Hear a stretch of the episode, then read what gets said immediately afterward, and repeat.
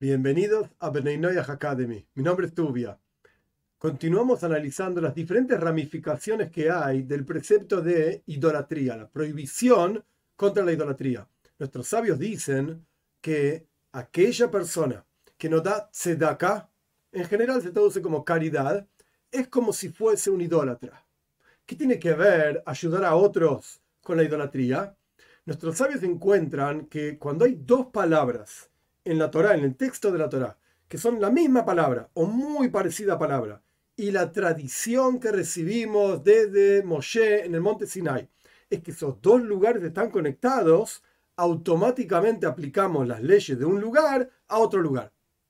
Y encontramos, cuando la Torah habla mal de la idolatría y dice, salieron personas, y esta es la palabra clave, blial, que significa sin yugo del cielo, y seducen a otros para que hagan idolatría, etcétera, etcétera.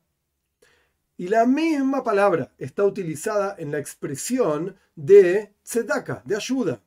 Si una persona no va a querer ayudar a otra y va a ser blial, justamente esta misma persona sin palabra, sin el yugo del cielo, aquí nuestros sabios dicen, hey, una palabra blial relacionada a la idolatría, una palabra blial relacionada a la tzedaka, a la caridad. He aquí, están conectados. Aquella persona que no ayuda a los otros, pues es como si hiciese idolatría.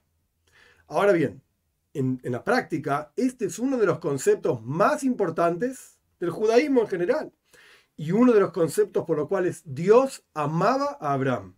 El versículo dice que Dios apreciaba a Abraham porque él enseñaba, y no solamente enseñaba, sino que cumplía, por supuesto, enseñaba a sus hijos y a su familia a hacer tzedaka, justamente, caridad y mishpat, justicia. El concepto de caridad en el judaísmo, tzedaka en realidad, no está relacionado solamente a ayudar a otro, yo estoy acá parado de por arriba, por así decir, tengo y vos no tenés, te doy. O un consejo, no necesariamente dinero, sino que está relacionado con el concepto de justicia. Tzedek, en hebreo, es justicia. Tzedaka es caridad. ¿Qué relación hay entre tzedaka y justicia más allá de que nuestros sabios explican que Bnei también tienen que hacer tzedaka, porque es parte de una sociedad normal que los que tienen ayudan a los que no tienen. La pregunta es, ¿por qué esto se llama justicia? ¿Y por qué Dios apreciaba tanto a Abraham por hacer esta justicia, justamente? Y la idea es la siguiente, por lo menos en resumen. Cuando Dios le da a gracia a una persona con algo, puede ser con dinero, puede ser con sabiduría, etc., Dios le está dando un regalo a esta persona para que esta persona distribuya ese regalo en forma justa a aquellos que lo necesitan.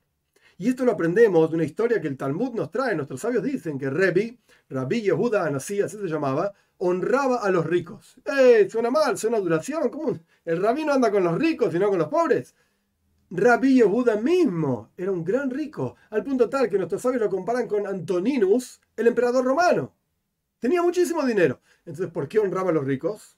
Y esta es la misma explicación. Porque Rabbi Yehuda sabía que cuando Dios le da riqueza, por ejemplo, a una persona, no es para la persona misma, es para que esa persona lo distribuya. Dios confía en esta persona que va a distribuir esa riqueza como corresponde. Entonces, como él mismo era rico y sabía que Dios está confiando en él, honraba a aquellas otras personas en las cuales Dios también confía, judíos y no judíos, para que distribuyan su riqueza, sus conocimientos, etcétera, como corresponde, de forma justa. Y esto es lo que hace que el mundo entero sea un mundo justo. Y por eso Dios apreciaba tanto a Abraham por hacer justamente justicia. Y por eso también está relacionada la justicia con la idolatría. La idolatría, básicamente, como ya estudiamos, es una persona egoísta que busca beneficios propios para sí mismo, etc. Esto tiene que ver con la idolatría de uno mismo.